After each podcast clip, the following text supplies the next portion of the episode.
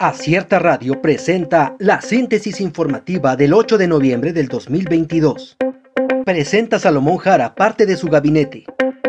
El gobernador electo de Oaxaca, Salomón Jara Cruz, presentó este martes un avance del gabinete legal del próximo gobierno del estado para el periodo 22-28. Anunció a los primeros 12 integrantes. Reiteró que el gobierno que encabezará será austero y estará integrado por oaxaqueñas y oaxaqueños que trabajarán incansablemente para construir un estado donde se garanticen los derechos, el bienestar, la igualdad y la justicia para todos.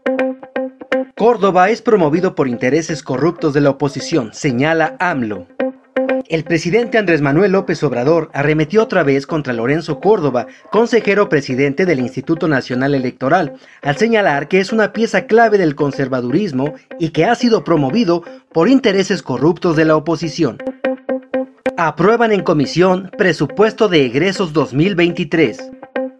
La Comisión de Presupuesto y Cuenta Pública de la Cámara de Diputados aprobó el dictamen del presupuesto de egresos de la Federación 2023 tras una sesión celebrada en una sede alterna a causa de un bloqueo realizado por docentes afuera del Palacio Legislativo de San Lázaro. Intoxicación de estudiantes en escuelas de México no fue causado por drogas.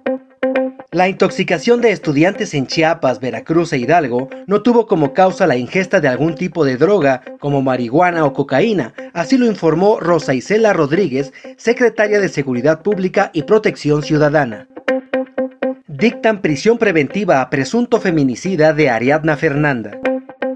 Este martes, el empresario Rautel N fue trasladado al Poder Judicial de la Ciudad de México, donde se llevó a cabo una audiencia inicial por su participación en el feminicidio de la joven Ariadna Fernanda López, cuyo cuerpo fue hallado por un ciclista en la carretera a Tepoztlán, Morelos, y tras la cual se le dictó prisión preventiva.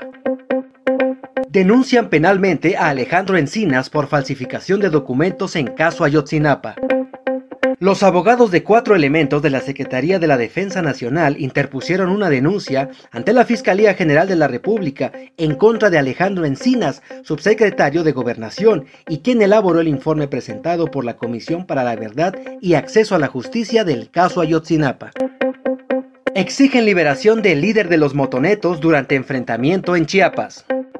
San Cristóbal de las Casas Chiapas fue escenario de un enfrentamiento entre policías e integrantes del grupo delictivo Los Motonetos, quienes llegaron la mañana de este martes al Palacio de Justicia Indígena para exigir la liberación de su líder, Pablo Pérez Santis, detenido por el delito de homicidio. Acierta Radio presentó la síntesis informativa. Escúchanos el día de mañana con más información. Síguenos en las redes sociales como Acierta Oaxaca visita nuestra página web www.acierto.mx.